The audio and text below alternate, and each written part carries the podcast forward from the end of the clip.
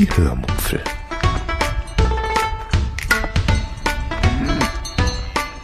Aus dem Tagebuch einer Allgäuerin.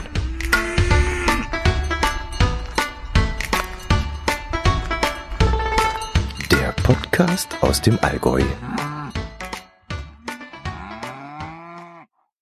So, ihr Lieben, jetzt wundert ihr euch vermutlich. Die liebe Dotti, die hat doch letzte Woche gesagt, ähm, es würde eine Folge ausfallen, weil sie im Urlaub ist und jetzt kriegt ihr doch eine Episode auf die Ohren. Das hat einen ganz einfachen Grund. Wir haben den Urlaub vorzeitig ähm, beendet, abgebrochen und sind inzwischen wieder zu Hause. Und da ich während des Urlaubs im Wohnwagen sitzend eine Episode aufgenommen habe und ich das Ganze jetzt nur noch zusammenschneiden muss, das Intro und das Outro ran und eben eine Kleinigkeit einsprechen muss, dachte ich mir, das kann ich doch gleich mal machen. Und so habt ihr dann gleich mal eine neue Episode und müsst eben nicht bis nächste Woche warten, bis es was Neues auf den, auf die Ohren gibt.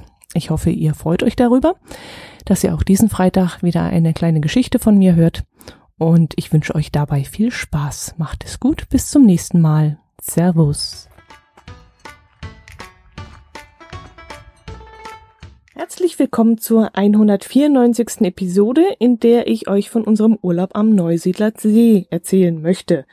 Viel Spaß beim Hören. Hm, wie ihr unschwer erkennen könnt vermutlich, im Hintergrund hört ihr jetzt ein paar Geräusche. Ich sitze nämlich gerade aktuell im Wohnwagen. Äh, wir sind in Österreich und äh, ja, ich möchte euch ein bisschen was erzählen von diesem Urlaub. Wie ihr ja mitbekommen habt, fiel die letzte Episode aus, eben aus diesem Grund, dass wir nämlich im Sommerurlaub sind. Das klingt jetzt vielleicht ein bisschen seltsam, weil der Sommer ja doch schon irgendwie vorbei ist. Aber da wir Bayern immer sehr spät Ferien haben und wir möglichst nicht unbedingt in, genau in diesen Ferien wegfahren wollen, bleibt uns dann nichts anderes übrig, als ziemlich spät, nämlich im September, in unseren eigentlichen Sommerurlaub zu fahren.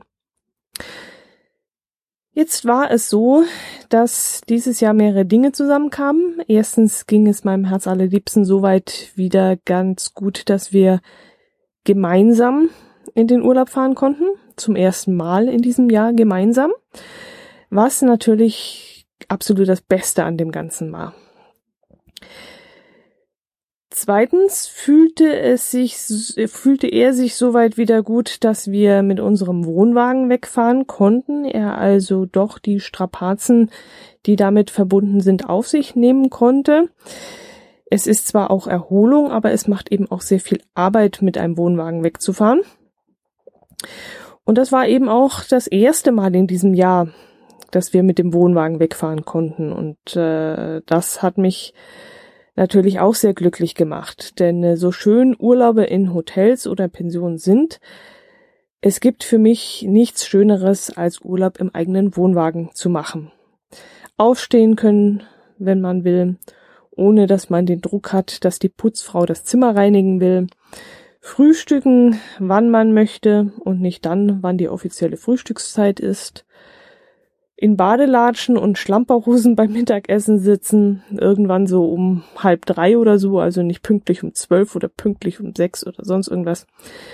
Ja, und sich danach nach dem Mittagessen gemütlich im Liegestuhl zurücklehnen, bis man dann irgendwann Bock hat, gemeinsam das Geschirr spülen zu gehen. Es gibt wirklich nichts Entspannteres als Campingurlaub für mich. Gut, eigentlich wollten wir in den Norden fahren. Ich hatte eigentlich Papenburg und Harz beziehungsweise Havelland und Pap äh, Papst und Harz geplant. Ähm, Papenburg wäre geplant gewesen, wenn der Luxusliner World Dream von Papenburg aus über die Ems aufs offene Meer überführt worden wäre. Sowas wollte ich nämlich schon immer mal sehen, so eine Schiffsüberführung. Das war dann äh, ja auch für Mitte September geplant gewesen oder angekündigt worden. Allerdings stand der genaue Termin zum Zeitpunkt unseres Urlaubsbeginns noch nicht fest und so konnten wir dann auch nichts Genaues planen. Und dann habe ich halt irgendwann gesagt, okay, dann eben nicht. Dann muss der ganze, der ganze Kram Richtung Papenburg ähm, gecancelt werden.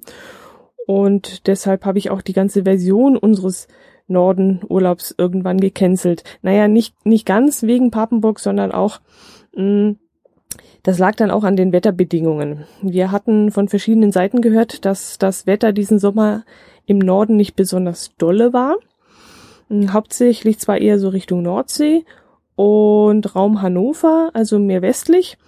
Aber ich hatte auch nicht viel Vertrauen ins Wetter des östlichen Nordens, weshalb ich dann kurzfristig entschieden habe, wir fahren auch nicht ins Havelland, sondern wir planen das komplett um. Wir fahren lieber in ein wetterbeständigeres Gebiet. ja, und zwar Richtung Neusiedler See. Das Burgenland in Österreich ist ja Weinanbaugebiet und es ist dafür bekannt, dass hier Weine wachsen, die lange Sonnenwärme brauchen. Es sind also keine schnell wachsende und schnell reifende Weine wie zum Beispiel in Franken, sondern eher Weinsorten, die langsam und lange reifen. Außerdem hat das Burgenland auch viele Spätlesen und eben genau aus diesem Grund, weil nämlich das Wetter ziemlich mild und vor allem lange mild ist. Und das war dann für mich eigentlich der Auslöser und der Indiz, das Indiz dafür, dass man hier auch lange in den Herbst hinein schöne Urlaubstage haben kann. Jo, und deswegen habe ich kurzfristig entschieden, dass wir Richtung Burgenland fahren. Wie gesagt, an den Neusiedler See.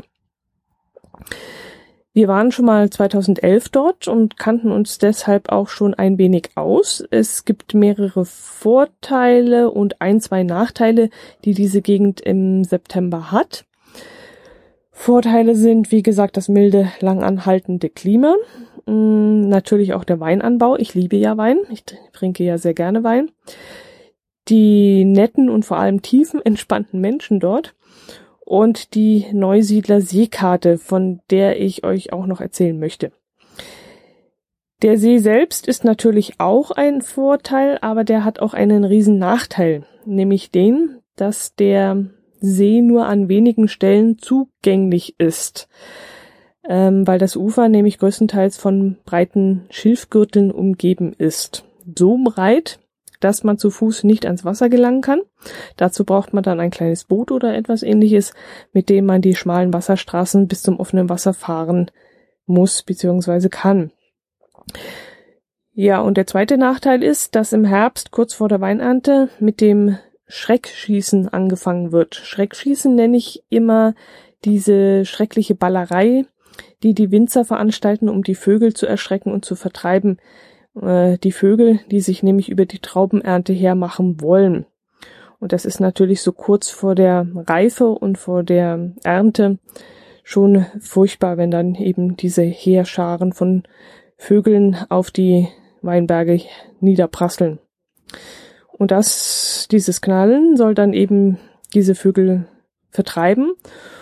Und vor allem in hellen Mondnächten und am frühen, sehr frühen, schrecklich frühen Morgen ähm, wird dann eben geknallt und von ruhigen und langen Nächten kann man in dieser Zeit also nur träumen. Ja, und das vornehmlich aufrecht im Bett sitzend, denn wenn die Knallerei losgeht, dann, ja, dann unterbricht das den Schlaf. Ja, jetzt habe ich wieder ein bisschen durcheinander erzählt. Also Vorteile, Klima, Wein, nette Leute. Günstig ist es auch noch. Es kostet alles ein Drittel weniger als bei uns. Hm, ja, nicht unbedingt der Campingplatz, der, äh, ja, der kostet so viel wie bei uns.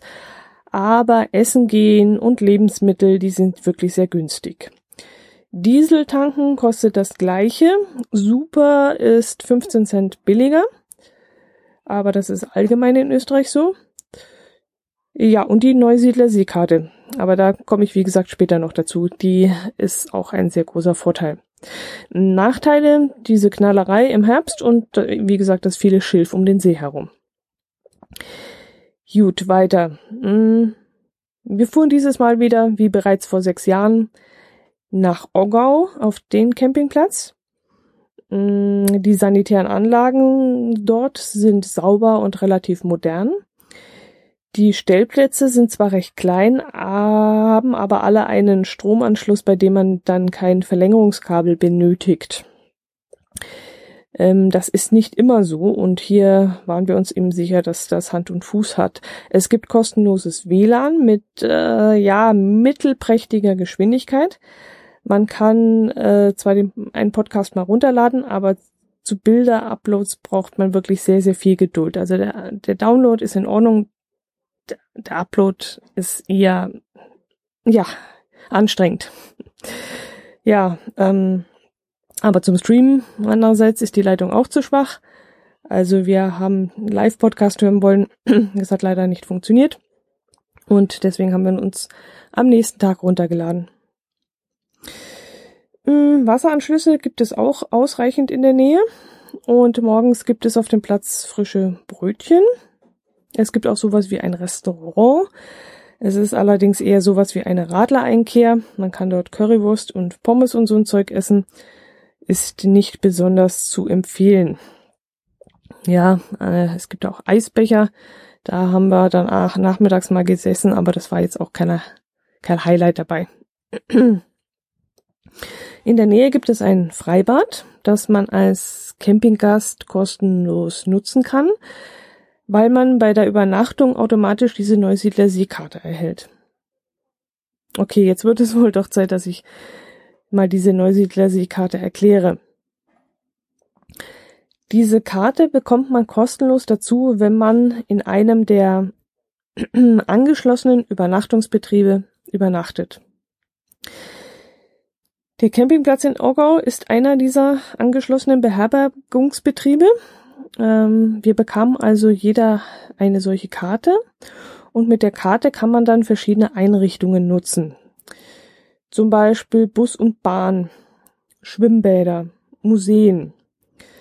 Ähm, ja, man, manche Leistungen bekommt man auch nur vergünstigt, wie zum Beispiel Fährfahrten und Leihfahrräder, aber das dann doch schon um die Hälfte. Und äh, es lohnt sich jedenfalls. Wir haben dann die Angebote der Karte auch mehrmals genutzt. Ähm, ja, aber davon erzähle ich euch vielleicht doch, wenn es soweit ist. Ich merke schon wieder, das läuft hier alles wieder ohne Struktur und ohne, ohne richtig nachzudenken. Ja, ähm, was haben wir während unseres Urlaubs denn alles so angestellt? Vielleicht fange ich da einfach mal an. Hm. Wir sind viel Fahrrad gefahren. Da hier am Neusiedlersee alles ziemlich flach ist, kann man auch alles eigentlich locker ohne elektronische Unterstützung machen. Aber da es während unseres Aufenthalts sehr heiß war, war ich dann doch trotzdem sehr, sehr froh über mein Pedelec. Es fährt sich wirklich schon wesentlich entspannter. Vor allem, wenn man dann auch noch Gegenwind hat. Und das hat man am Neusiedlersee erstaunlich viel. Auf der einen Seite, ich glaube, das ist die Ostseite des Sees, stehen auch erstaunlich viele Windräder, weil hier wirklich kontinuierlich ein heftiges Lüftchen weht. Was ja übrigens auch sehr gut für den Wein ist. Ja, Fahrradfahren. Wir sind zum Beispiel von Orgau aus nach Börnbisch gefahren, sind dort auf eine Fähre, die dank der Neusiedler Seekarte pro Person 3,50 Euro inklusive Fahrrad gekostet hat, also genau die Hälfte. Wir sind dann mit der Fähre nach Ilmitz rüber und von dort aus am Ostufer des Sees entlang über Podersdorf, Weiden und Neusiedl nach Jois heißt das, glaube ich. Ich hoffe, ich spreche das richtig aus. J-O-I-S wird's geschrieben. Dort haben wir dann hm, endlich mal eine nette Einkehrmöglichkeit gefunden, die nach unserem Geschmack war. Wir suchten halt äh, ja unserem Outfit entsprechend einen schönen Biergarten äh, beziehungsweise in diesem Fall ein Weingarten, äh, in der man eine ja anständige Jause bekommen konnte oder einen leckeren ja und einen leckeren Schoppen Wein dazu. Äh, wir wollten jetzt in kein nobles Restaurant reinsitzen, deswegen waren wir ja ja wir waren ja underdressed mit unserem Radler-Outfit und deswegen haben wir nach so einer schönen Beiz gesucht, wo man eine nette Brotzeit bekommt. In Jois fanden wir dann direkt am Fahrradweg eine Gaststätte namens Saliterhof mit tollen Kastanienbäumen im Gastgarten und in deren Schatten haben wir uns dann gesetzt, den Blick dann auf die Pedelecs und haben uns eine Spezialität des Hauses bestellt. Diese Spezialität hieß irgendwas mit Pustergeheimnis oder so und kostete knapp 15 Euro.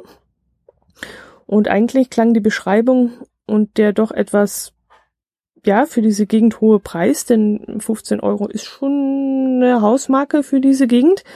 Das Ganze klang dann eher nach einer riesigen Fleischplatte oder so. Und das war mir eigentlich zu viel für diesen extrem heißen Tag. Wir waren viel, viel geradelt, wir haben viel geschwitzt, es war wirklich sehr warm. Und so richtig deftig, deftiges Essen, das und zu viel wollte ich jetzt eigentlich gar nicht. Aber dieses Geheimnis wurde dann in der Karte so interessant beschrieben, so nach dem Motto, ähm, Sie werden es nicht bereuen, seien Sie mutig, es ist noch keiner enttäuscht worden von diesem, von diesem Gericht, dass wir es dann uns doch beide bestellt haben. Und was dann kam, das kann man fast gar nicht beschreiben. Es kam wirklich eine riesige Platte, auf der eine panierte Rolle lag. Und diese Rolle bestand aus einem riesigen, eingerollten Schnitzel, das mit Käse, Schinken, Pilzen, Kraut und diversen Gewürzen gefüllt war. Also so ähnlich wie ein Cordon Bleu, nur eben gerollt und zusätzlich noch mit Pilzen und Kraut und Gewürzen gefüllt. Dazu gab es dann auf der Platte drauf Kartoffelsalat, Tomatensalat, Gurkensalat, alles separat äh, angemacht. Gestiftelte Karotten, Mais, Peperoni, Pommes waren oben drauf auch noch. Äh, da noch eine Ananas oben quer drüber gelegen. Also so eine Ananasscheibe. Also Wahnsinn. Ich, ich weiß gar nicht, ob ich jetzt alles aufgezählt habe, aber ich glaube schon, dass es das gewesen sein müsste.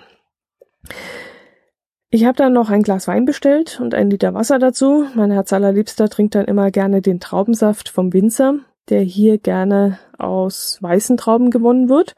Und das ist bei uns daheim eher selten. Da bekommen wir eher roten Traubensaft Saft und dann eben aus der Flasche. Aber diesen frischen, weißen Traubensaft vom Winzer, der ist schon was ganz Besonderes. Ja, und das war's dann mit diesem leckeren Essen. Und weil das Essen gar so lecker war, und wir gar so gemütlich unter den Kastanien gesessen haben, habe ich mir dann noch ein Glas Wein bestellt. Aber keine Angst, das sind hier in Österreich nur Achtel was ich übrigens überhaupt nicht verstehen kann. Wie kann man nur ein Achtel Wein trinken? Ein, ein Viertel geht doch eigentlich immer. Aber ja, ich kann auch nicht verstehen, wie man sowas kurz wie einen Wein auch mit Wasser trinken kann. Und das machen die hier auch. Also da heißt es, im, also hier im Burgenland heißt es, glaube ich, Spritzer, wenn ich das richtig verstanden habe. Ähm, aber ich kann, wie gesagt, nicht verstehen, dass man Wein irgendwie mischt. Also beim Bier im gewissen Sinne schon. Biertrinker wehren sich ja im Allgemeinen vehement gegen irgendeine Art von Trinkkultur. Die punchen Bier mit allem, sogar mit Bananensaft und so einem Kram.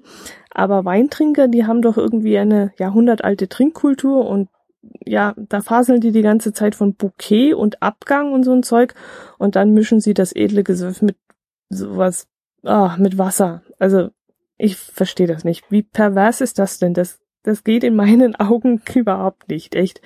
Da wehre ich mich mit Händen und Füßen dagegen, wenn da gefragt wird, ob es ein Spritzter sein soll oder eine, eine Weinschorle oder so. Dann genieße ich doch lieber das Glas Wein und trinke dazu ein Glas Wasser, aber eben getrennt. Erst das Glas Wein mit dem Genuss und dann hinterher zum Durstlöschen das Wasser. Aber mischen, äh, das kann ich mit irgendeiner billigen Pölle machen, aber Plörre machen, aber naja, gut. Gut, das sind an sich Sachen, da soll jeder anders denken. Gut, zurück zur Fahrradtour. Nach dem ausführlichen Essen sind wir dann am Westufer wieder über Purmach zurück nach Ogger und am Ende des Tages hatten wir dann knapp 75 Kilometer auf dem Tacho. Die letzten 20 bis 25 Kilometer, ja, hatten wir dann auch starken Gegenwind. Aber das war ja dank der Elektrounterstützung kein Problem.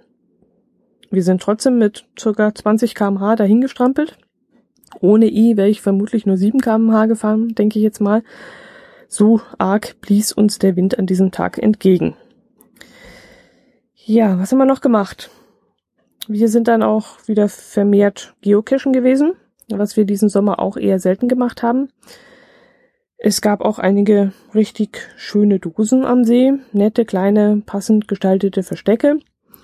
und man wurde eigentlich immer an schöne Plätze und Sehenswürdigkeiten geführt. Kleine Kapellen oder Wegkreuze oder sowas in der Art. Also es war wirklich immer sehr angenehm, das Geocachen. An einem Tag sind wir nach Sopron gefahren. Nee, das sagt man anders. Sopron? Sopron, genau. Es wird Sopron äh, geschrieben, aber es wird Sopron gesprochen. Das ist eine Stadt in Ungarn, die auch gleichzeitig Partnerstadt von Kempten im Allgäu ist. Sopron hat eine sehr, sehr, sehr kleine Altstadt, die man eigentlich in einer Stunde besichtigen kann. Sie ist vielleicht so 500 Meter lang und 200, 300 Meter breit, besteht aus einer Handvoll Gassen und zwei Plätzen und das müsste es dann aber auch schon gewesen sein.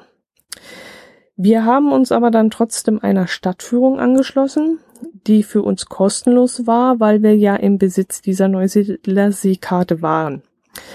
Der Stadtführer sprach dann auch sehr gut Deutsch und hat uns dann viel über die wechselvolle Geschichte der Stadt erzählt, mm, wann sie zum Beispiel zu den Habsburgern gehört hat und wann zu Ungarn, wann die Türken in Schopron ihr Unwesen getrieben haben und wann die Nazis. Also da hat er einiges erzählt. Und das Beste an der ganzen Stadtführung war dann aber der Besuch in einer ehemaligen Synagoge, in der verschiedene jüdische ja, Ausstellungsstücke ausgestellt waren und wo man mal so ein bisschen besseren Eindruck in die jüdische Religion bekommen hat. Ähm, der Eintritt war frei und äh, ohne den Stadtführer, denke ich mal, hätten wir diesen Raum, glaube ich, gar nicht gefunden. Ähm, der Stadtführer hat uns dann auch einige dieser ausgestellten Stücke erklärt, zu was sie dann genutzt wurden und welche Bedeutung sie hatten. Und das fand ich wirklich sehr, sehr interessant. Und es war ein sehr interessantes Erlebnis mal in solchen Räumen, ja, sich bewegen zu dürfen. Die Altstadt, in der es viele Einkehrmöglichkeiten gibt, ist äh, dann noch von einem hübschen Straßenring umgeben, an dem man sehr nett bummeln kann. Leider hat Ungarn noch keine Euro als Währung. Das soll dann, glaube ich, bis 2020 kommen, falls Ungarn es bis dahin schafft, sich als würdiges Euroland zu erweisen. Die Verschuldung muss dann irgendwie abgebaut werden und so ein Zeug. Also ich habe das jetzt nicht ganz verfolgt, aber ähm, es ist wohl schon fast so gut wie sicher, aber eben, ja, es dauert noch ein bisschen. Ich finde das echt super, denn es ist schon wirklich eine blöde Sache, wenn man das Geld dann umtauschen muss und das merkt man eigentlich erst wieder, wenn man mal wieder in ein Nicht-Euro-Land reist, wie doof das ist, wenn man verschiedene Währungen hat. Und dieser Florint heißt er, glaube ich, wird auch so komisch umgerechnet. 304 hm, Florint sind ein Euro. Also 3040 Florint sind 10 Euro und das ist ja fast so dämlich, dämlich wie damals Lire waren. Da waren es, glaube ich, 1000 Lire waren eine Mark oder so. Also dieser, dieser riesige Betrag, der, der, ich weiß nicht, der geht so gar nicht in meinen Kopf rein. Da fährt man an einer Tankstelle vorbei und dann steht da plötzlich 380 Florint für ein Liter Benzin und dann fängt man erstmal das Rechnen an, weil man das gar nicht so schnell irgendwie, ja, weiß nicht, die Zahl ist so groß. Mm, übrigens, mir ist aufgefallen, dass die Ungarn gerne nach Österreich zum Tanken fahren. Scheint für sie als so in Österreich wesentlich günstiger zu sein. Und es war seltsam, dass man an der Grenze auch wieder nach seinem Personalausweis kramen musste. Und das hatte ich auch schon lange nicht mehr. Ähm, in die Schweiz, da fahren wir eigentlich selten und nach ähm, ja, Österreich, Holland und Dänemark, wo wir öfters mal sind, da brauchen wir das ja glücklicherweise nicht mehr. Ja, in Ungarn eben schon. Wegen der ganzen Umtauscherei, der Geldumtauscherei sind wir dann auch nicht eingekehrt. Wir hätten sicherlich dort mit Karte zahlen können. Aber wie gesagt, wegen diesem blöden Umtauschkurs haben wir es dann sein gelassen. Ähm, da war ich dann irgendwie überfordert und habe gedacht, nee, wenn ich dann erstmal bei der Rechnung anfangen muss, umzurechnen und zu schauen, ob das stimmt, hm, das möchte ich jetzt eigentlich nicht. Wir haben uns dann auch einen Parkplatz gesucht, der keine Gebühr gekostet hat, weil wir ja keine Florint hatten und auch nicht im Besitz einer Bankocard waren. Ähm, aber das war dann auch nicht nötig, denn das Schöne an unserem Hobby, dem Geocachen, ist nämlich auch, dass Geocacher nicht nur wissen, wo man Leichen und Cannabisplantagen findet, aus gegebenen Anlass, Sie wissen auch, wo es kostenlose Parkplätze gibt. Wir haben uns einfach von einem Cacher an einen freien Parkplatz, an einen kostenfreien Parkplatz führen lassen und sparten uns auch den Umtausch. Ja, wie gesagt, wenn Ungarn jetzt schon Euroland gewesen wäre, hätten sie an uns sicherlich auch Geld verdienen können, aber so. Vielleicht wird's doch langsam Zeit, dass der Euro in Ungarn kommt. Apropos Geld. In Schopron gibt es rund 300 Zahnärzte, hat uns der Stadtführer erzählt. Viele Österreicher und auch Deutsche würden nämlich nach Ungarn kommen, um dort ihre Zähne richten zu lassen. Eine Österreicherin, mit der wir ins Gespräch kamen, erzählte uns, dass sie in Ungarn für ihre Zahnbehandlung rund 2000 Euro bezahlt hätte. In Österreich hätte sie dafür angeblich 10.000 Euro bezahlen müssen, hat sie uns erzählt. Außerdem würde man in Österreich zwei Wochen mit einem Provisorium herumlaufen, bevor man die eigentliche Krone eingebaut kriegen würde, sagte sie. Und in Ungarn geht das wohl so, dass man morgens um 9 Uhr zum Anpassen hingeht und abends um 18 Uhr würde man seine fertige Krone eingebaut bekommen. Die Qualität sei auch top. Keine Ahnung, ob das stimmt, aber sie hat gesagt, sie hätte jetzt ihre Kronen schon sechs oder sieben Jahre und sei sehr zufrieden. Das war übrigens auch die Österreicherin, die uns erzählt hat, dass die Wiener entweder, hm, ich hoffe, ich spreche das jetzt richtig aus, Naserte, Naserte sind, also hochnäsige, hochnäsige Snobs sind die Wiener entweder oder sie sind Hartz-IV-Empfänger. Ich wusste gar nicht, dass der Begriff Hartz-IV-Empfänger in Österreich auch so verbreitet ist, weil Harz ist ja wohl ein Deutscher. Ja, liebe Wiener, das ist natürlich nicht meine Meinung. Davon distanziere ich mich auch. Also ich kenne nur sehr nette Österreicher und sehr nette Wiener. Aber die äh, diese Österreicherin, die war glaube ich aus Wiener Neustadt, wenn ich das richtig im Kopf habe, und die hat eben so ihre eigene Meinung über die Original Wiener gehabt. Hm, naja, gut. Deswegen bin ich mir jetzt auch nicht so sicher, ob ich alles, was die Dame erzählt hat, so unbedingt glauben kann. Wie gesagt, ich kenne nur nette Wiener. An einem Tag haben wir zwei kostenlose Besichtigungen im Rahmen der Neusiedler Siegkarte gemacht, die ja in, in, ja, wie erkläre ich das jetzt? Also fange ich mal an. Dazu mussten wir nämlich früh aufstehen, denn wir mussten um 10 Uhr bereits in Ungerberg hieß das sein wo früher eine riesige militärische Verteidigungsanlage stand. Wir trafen uns dort mit einem ehemaligen Leutnant, war es, glaube ich, der 41 Jahre in der österreichischen Armee gedient hat. Er führte uns exakt eineinhalb Stunden militärisch präzise durch diese Anlage, die er allerdings, und da muss ich sagen, Hut ab, weitgehend alleine teils mit Hilfe eines zweiten ehemaligen, wieder ausgegraben und aufgebaut hat. Er hat das also wirklich alleine beziehungsweise zu zweit alles gestemmt. Und dafür war die Anlage dann wirklich beeindruckend. Das ganze Areal wurde nämlich nach seiner Schließung Anfang der 90er Jahre einfach brach liegen gelassen und der Natur überlassen. Und die Natur hat sich das Gebiet seitdem natürlich zurückerobert. Und er hat die Wehranlage aus lauter Begeisterung zum Militär und zu seiner eigenen Vergangenheit eben wieder aufgebaut. Er hat Exponate zusammengesammelt und er will eben das Ganze nun allen Interessierten zeigen. Er war auch sichtlich stolz während der Führung, dass er das uns alles zeigen konnte. Und er war auch wirklich während der Führung ganz in seinem Element und vor allem hat man ihm auch wirklich seine militärische Vergangenheit deutlich angemerkt. Er hatte auch uns gegenüber einen, ja, Ton am Leibe, der wirklich keinen Widerspruch zuließ. Hm, naja. Offiziell kostet so eine Führung nur drei Euro, was ich wirklich nicht viel finde. War es aber auch maximal nur wert, muss man dazu sagen. Also drei Euro, ja, vielleicht 4,50 Euro wäre dann aber für die Führung maximal äh, wert gewesen. Man sieht ein wenig was, äh, ja eine Bunkeranlage von innen, inklusive eben dieser diversen Ausstellungsstücke, die er zusammengesammelt hat.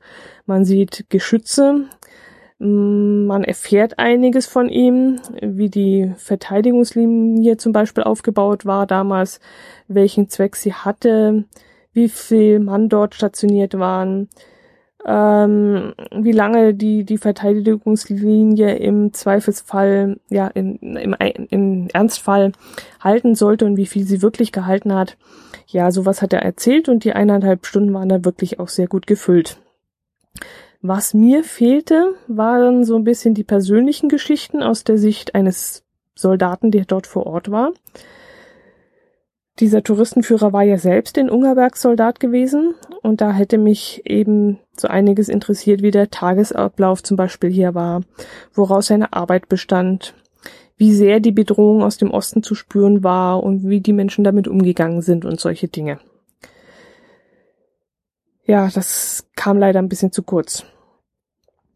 Wir hätten das Ganze sicherlich nicht angeschaut, wenn wir nicht durch die Neusiedler Seekarte darauf aufmerksam geworden wären und wenn es im Rahmen dieser Touristenkarte nicht kostenlos gewesen wäre.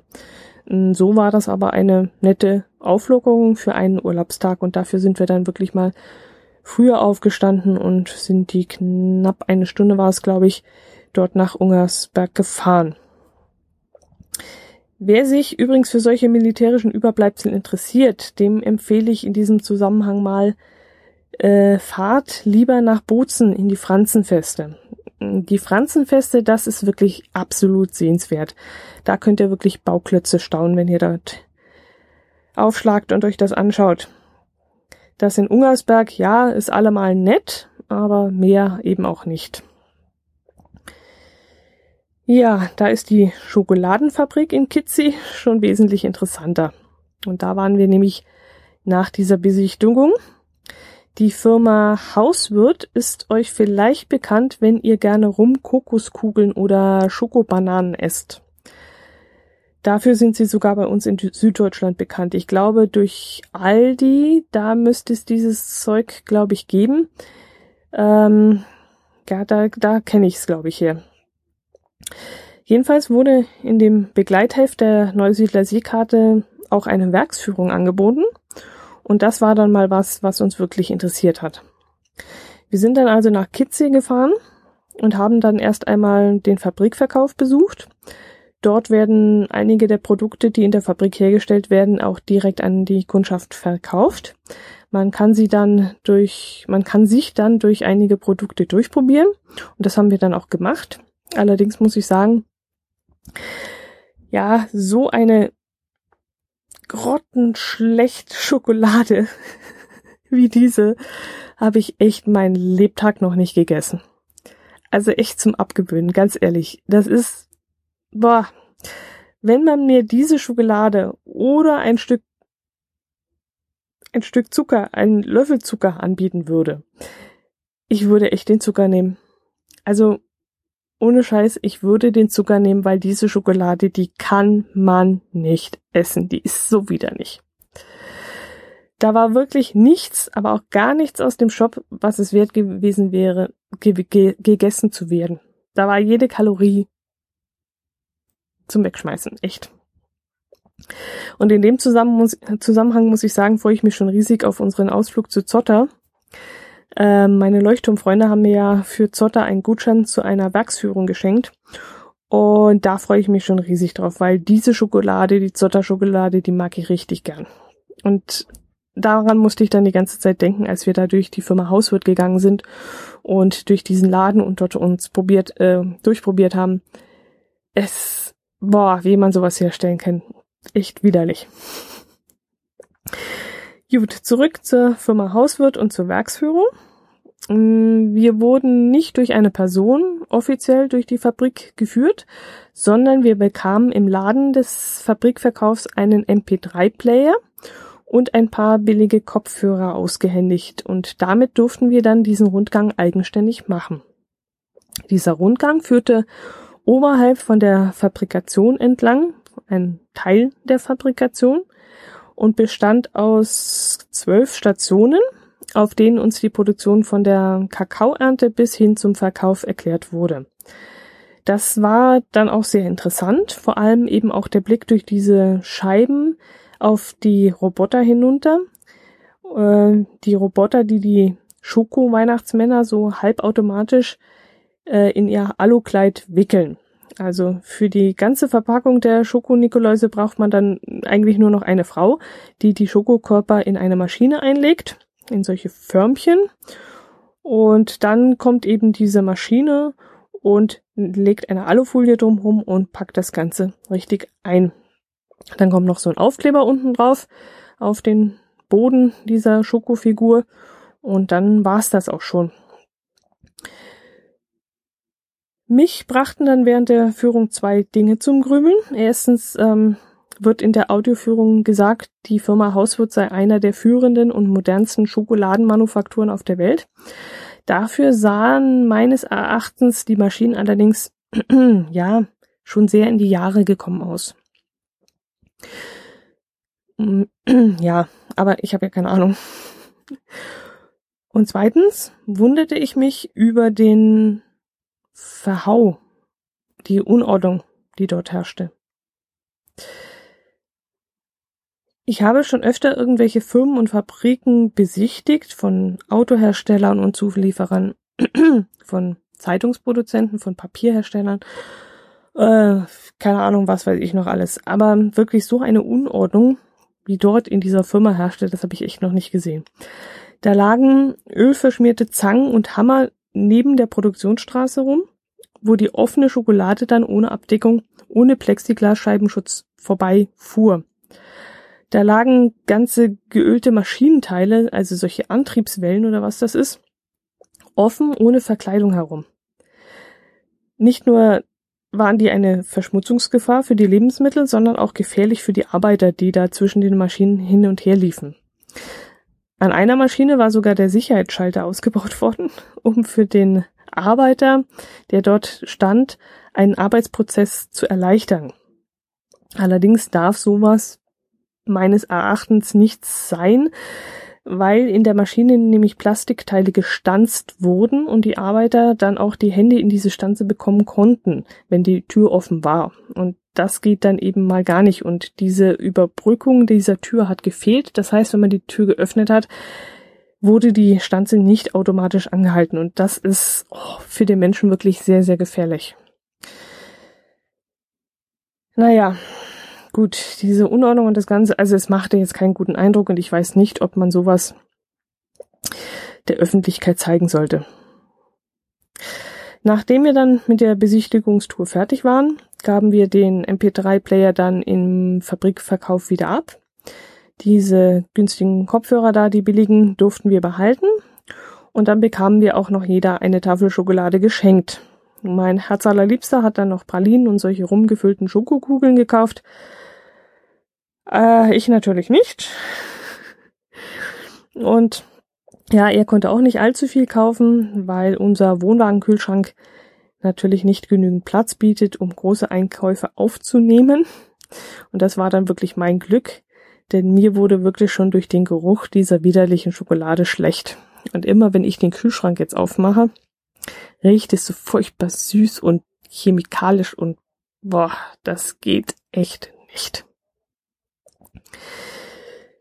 Jo, meine Güte. Ich hätte noch eigentlich so viel von unseren Erlebnissen am Neusiedler zu erzählen. Aber ich sehe schon gerade, das ist, ja, Zeit ist schon wieder rumgegangen. Die Episode ist schon wieder viel zu lang. Dann würde ich sagen, ich verschiebe einfach den Rest auf die nächste Episode. Und ja, ich hoffe, ihr bleibt dabei und freut euch schon auf die nächste Woche. Bleibt bis dahin gesund und ja, wir hören uns wieder. Macht es gut. Servus.